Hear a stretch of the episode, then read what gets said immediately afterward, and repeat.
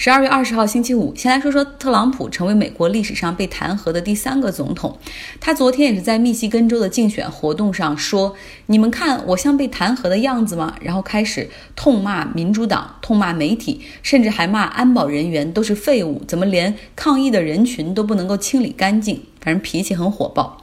那今天参议院的议长麦康奈尔他说了，这次弹劾是美国历史上最不完整、最不公正、最有毒的一次弹劾，是赤裸裸的党派间的攻击。所以你们就别指望我能够在参议院里给你们公正的机会。所以程序就会是他不会安排任何的证人出庭，因为游戏规则是在参议院中占多数党派的共和党来决定。他希望能够两周之内结束弹劾案的审理。众议院的议长、民主党领袖南希·佩罗西，他也早有准备。他说，他不会按计划立刻就将弹劾案提交到参议院，因为他无法确定这会是一场公正的审判。那为什么要走这一步棋呢？因为南希·佩罗西也看到了特朗普就一直都不承认他有问题，然后也特别希望这个弹劾案能够赶快了结。他就希望稍微拖一下，然后基于总统主动向麦康奈尔来施压，甚至有可能他会提出自己要去参议院里为自己辩论，和其他证人现场对质，这种可能性也会有哈。对此呢，麦康奈尔说了，民主党最好永远不要给我来送这份弹劾案件，这才好呢。在昨天的投票中，有两个民主党的众议员，他们投了反对票，其中一个是新泽西州的 Jeff Drew，他宣布将转投共和党的阵营。那特朗普很欣赏他，于是今天还邀请了他来白宫做客，二人还握手拍照留念。昨天有一个听众留了一个问题哈，就是为什么民主党明知道没有办法把特朗普弹劾下台，还要这样做呢？那我再给你加一个背景，就是美国的普通选民，他们实际上对本地的民主党议员更有好感，尤其是中低收入群体，他们很喜欢民主党议员提出的政策，就是提供更多覆盖的医疗，给孩子更多公立学校资源的倾斜，保护劳动者的权利和尊严。但是呢？在国家这个层面上，他们容易被特朗普的一些言论给蛊惑，所以支持他。在总统选举的时候，这个群体的人会选特朗普；但是在地方议会选举的时候，他们会选择替自己说话的众议员。那么这个时候启动弹劾特朗普，真的会伤害到这些选区民主党议员的利益。但为什么一定要这样弹劾？那？有一个来自刚才上述选区的一个女议员，她就说了：“At the end of the day, I need to look at myself in the mirror。到最后有一天，我一定要自己来面对自己，我不能够为了继续连任而放弃我的信念、我的原则，放弃我对这个国家的责任。特朗普的存在正在伤害着美国，伤害着美国的民主，我们必须要阻止他。所以这就是他们为什么要做的原因，是一种态度。”好了，澳大利亚的气温又创新高，连续两三天都是四十五度的高温。那现在在澳大利亚有一百多场山火还在继续烧着，悉尼的空气也已经非常的糟。在这种情况下，他们的总理 Morrison 没有公开的情况下就偷偷跑去夏威夷度假，后来被公众发现，然后呢他就。道歉说：“哎呀，这是和家里人一起去休假，这也是圣诞假期的一部分。这个每天自己都会看关于火情的简报。”等等，其实很多澳大利亚人对这位总理真正的愤怒在于，他并没有带着澳大利亚在对抗气候变化上做出太多的承诺和动作。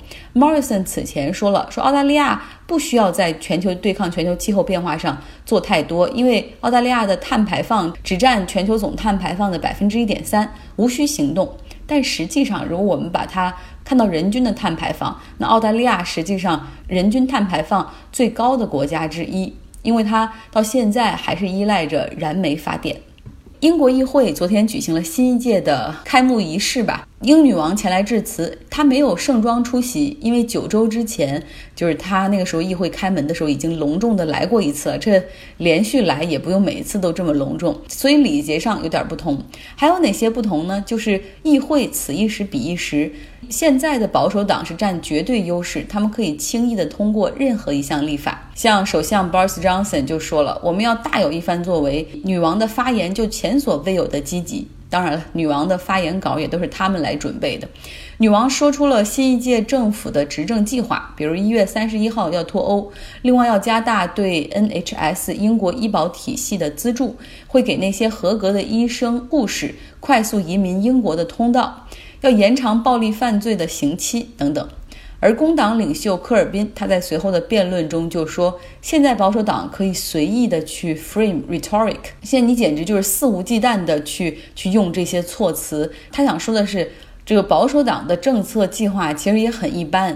比如说，对这个 NHS 英国医保体系加大投入，其实拨款力度并不如当年工党的百分之六年预算那么大方。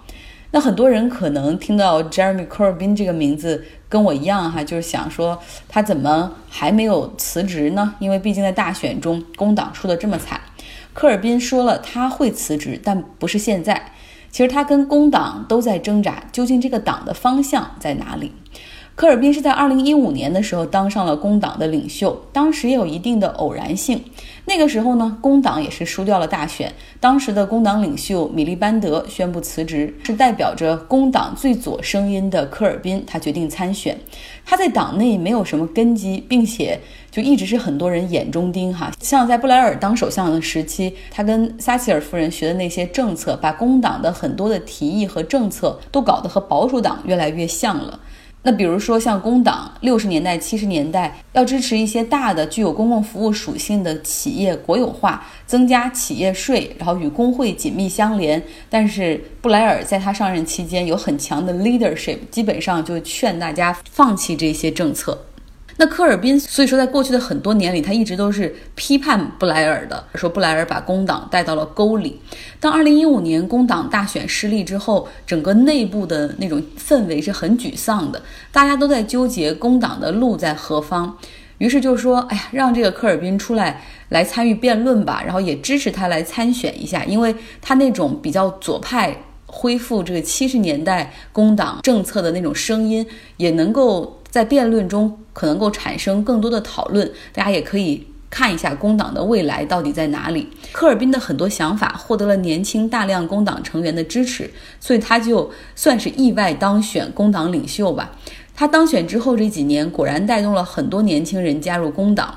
那他和布莱尔之间的关系一直是水火不容。像布莱尔就公开在这十二月十二号大选之前，他就对英国选民喊话说：“你们不要投票给工党。”这时候的工党已经不是我领导的工党那个时候的样子了。如果你们选科尔宾，科尔宾就会发动一场非常疯狂的社会主义革命。然后布莱尔说，科尔宾就是那种要颠覆整个西方价值观的人。说他是极左哈，当然我觉得布莱尔的这种说法有些夸大，甚至还带着冷战思维。不过不管怎么样，工党还是迎来了一九三零年以来最惨的一次失利，所以可以看出，至少大部分英国人目前还没有准备好迎接科尔宾的时代。波音公司宣布要七三七 MAX 机型停产了，可以想象吗？其实这款机型已经禁飞了九个月，但是在十二月十六号之前。存在明显设计缺陷的波音737 MAX 还在全速的生产，因为之前波音公司的目标是要到2021年每个月要生产42到57台波音737 MAX，因为这款明星机型啊，曾经的明星机型有五千多个来自航空公司的订单，如果能够成功实现交付这些订单，就可以保证波音每个季度至少有44亿美亿美元的现金进账。所以，波音的 CEO 丹尼斯·穆伦伯格他始终要求波音的生产线继续生产。从他此前的决策就不难看出，波音也认为这一次的禁飞风波只会像飞行旅途中所遭遇的气流一样，可能乘客们会稍感不适，然后一阵紧张，但是很快就会忘记了。当这个风波平息之后，波音737 MAX 依旧会是最畅销的机型。而且他们也投入了大量的金钱去做游说。我们也在美国也可以看到很多议员和媒体在替波音说话，都说波音是美国高端工业制造最后的荣耀了。然后，如果波音继续禁飞的话，会影响美国的就业和经济。但如今看来，美国的航空监管局 FAA 他们并不会就此了事，他们表示说将会把安全和人命放在第一位。在禁飞取消之前，他们需要。检查每架飞机，同时要求波音给飞行员要进行培训。现在航空公司也出来表态，像挪威航空公司，他们有九十二架波音七三七 MAX 的订单等待交付。因为呢已经交了头金，所以他们非常希望波音可以商讨一下航空公司补偿的问题，包括新的交付计划。那么现在波音737 MAX 已经禁飞了九个月，这款机型的下游六百多个供应商也都在考虑是否要缩减规模。比如说像法国的赛峰集团，它和美国 GE 一同为 MAX 提供引擎。那他们已经预感到禁飞可能没这么快结束，所以已经把产能从每个月四十二台引擎缩减到十五台引擎。这个赛峰集团的 CEO 说：“我们能怎么办呢？如果让我们维持这种生产的话，也只会亏本。”其实业界甚至有不少人提议说，波音不如干脆把737 MAX 机型砍掉好了，做新的机型吧。这次回国出差，感受比较深的是物价上涨，好明显。在小饭馆里吃个早饭，小笼包我记得很清楚。同样同样一家馆子，在二零一五年八月，一笼小笼包是十块钱，现在是十六块钱。那如果再加上一碗粥或者豆浆，很容易就二十多块钱。午饭呢，写字楼旁边的快餐厅，不论是凉皮儿还是面条，可能一个套餐也差不多都要三十五左右。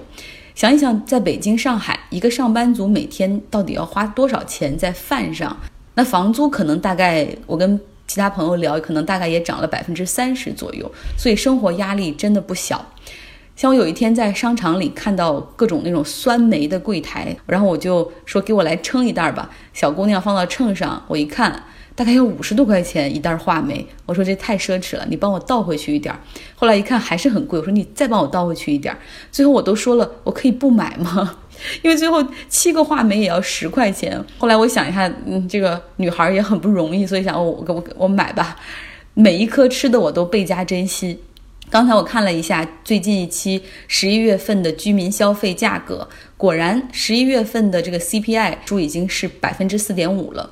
其中呢，猪肉价格上涨，据统计局公布啊，上涨百分之一百一。这对 CPI 价格的，因为他们只有一篮子的指数嘛，不同的商品有不同的比重，那就这个猪肉价格上涨，就带动着 CPI 大概涨了百分之二点六。鸡蛋类的这个蛋类也涨了百分之十，新鲜的蔬菜涨百分之三点九，水产品也涨百分之二点四。反正就每一个在这个整个 CPI 的。呃，一揽子的各种影响因素中，他们都有一定的占比，所以就会带着这个 CPI 指数往上涨。然后我又比较好奇，研究了一下我们国家这个 CPI 的所谓的黑匣子，那各种比重并不是很透明，细化也不够。那究竟是怎么一个比重法呢？大家可以到我的微信公众号上去看一下，这彭博社他做了一个图哈，就把这个拆开来看，每一部分到底占百分之多少。其中有那么一点，我就不明白，为什么烟酒的比重居然占到了 CPI 整个指数的百分之十，而文化教育娱乐的比重只有百分之八点五，居住的比重只有百分之二十，为什么要把烟酒的比重放到这么大呢？真的是不理解。欢迎大家也来一起研究一下。祝大家有一个愉快的周末。